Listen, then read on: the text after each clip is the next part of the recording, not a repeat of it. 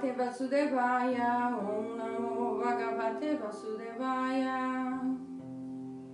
Namastê, queridos amigos. Inicio a nossa aula cantando o mantra para Vasudeva, que é o compilador dos Shastras, que são as escrituras. Seguimos o estudo do Bhagavad Gita, como ele é,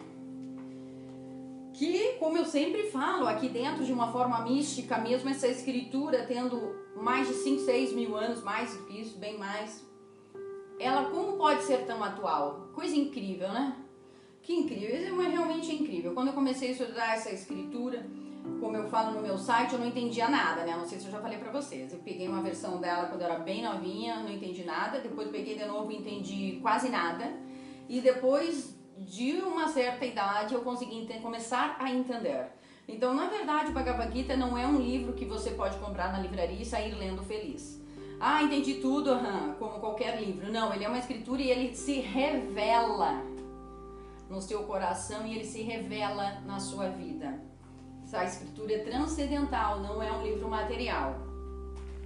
Então vamos juntos aqui para o capítulo 12 hoje, chamado Serviço Devocional no Shloka 15, verso 15 do Bhagavad Gita, está escrito aqui em sânscrito.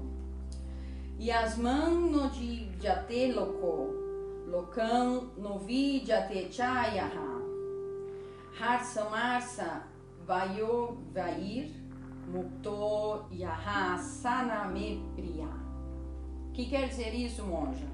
Aquele que não põe ninguém em dificuldades e a quem ninguém perturba, que é equânime na felicidade e na aflição, no medo e na ansiedade, me é muito querido. Esse Bhagavan Sri Krishna falando com Arjuna, que é o enredo, é a narrativa do Bhagavad Gita, é isso, é, é Bhagavan Sri Krishna instruindo Arjuna o caminho da ciência da espiritualidade e da transcendência da matéria. Veja que lindo isso. Então, é, o que, que eu vou, vou, comentar com vocês muito rapidamente? Aquele que não põe ninguém em dificuldades e a quem ninguém perturba. Então, vejam só, eu que tenho falado tanto de karma, né, nas minhas redes, nas minhas mídias, digamos assim, tanto no Instagram uh, quanto no site, a importância do ahimsa, de não ter violência, de a gente não ser violento. Em nenhuma etapa da nossa vida, ahimsa é não violência. Então a não violência inclui alimentação, a não violência inclui ofender o outro, xingar o outro, elevar o tom de voz com o outro. Lógico, né? Como eu sempre falo, assim, nós temos um filho para educar, nós temos que colocar uma ordem no lugar, bem é que eu sou uma líder, eu tenho que cuidar de 50 pessoas.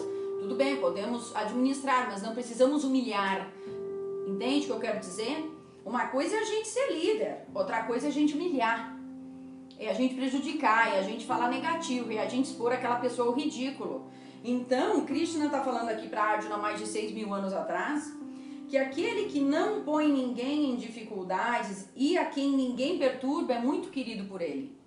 E também diz aqui que é equânime na felicidade e na aflição. O que é equânime, amor?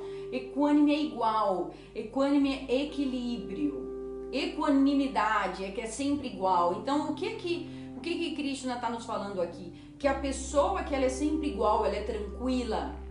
Lógico que, como eu sempre falo, nós temos momentos do dia de mais uh, força, outros de mais recolhimento, nós não somos sempre iguais. Mas aquele que é equânime, na felicidade e na aflição, que não fica desesperado quando está com algum problema e nem fica, como é que fala assim, super empolgado quando tem uma coisa legal. Sabe aquelas pessoas que ficam assim, ó?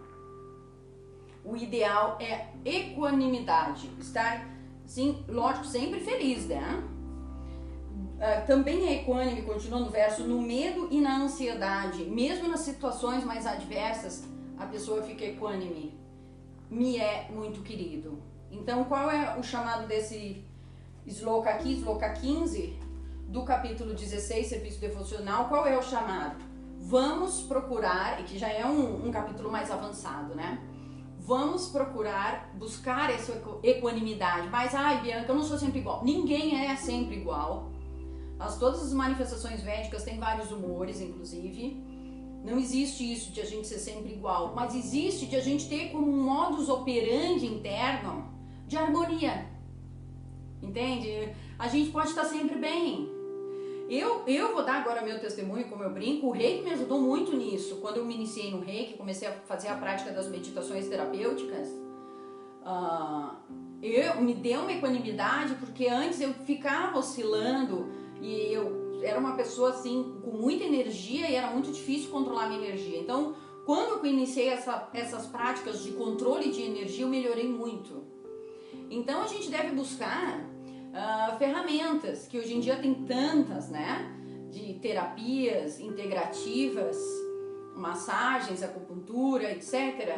E o leque é bem grande, próprio yoga, hatha yoga, para trazer pra gente ah, essa equanimidade, mas não é para ficar lento. Vocês vejam, eu sou monja e não sou lenta. Vocês acham que eu sou lenta? Vocês acham que eu sou assim lenta? Não, eu sou sempre assim, gosto de ser ocupada, gosto de atender as pessoas, gosto de fazer minhas atividades, gosto de vir aqui gravar os videozinhos para vocês. Eu estou sempre ativa. Não quer dizer que a pessoa espiritualizada é lenta, porque tem essa crença né, do povo que a pessoa muito espiritualizada é lenta. Pelo contrário, a pessoa, os mestres que eu convivi na Índia e as grandes pessoas, personalidades espirituais que eu convivi também no Brasil, todas elas eram extremamente ocupadas.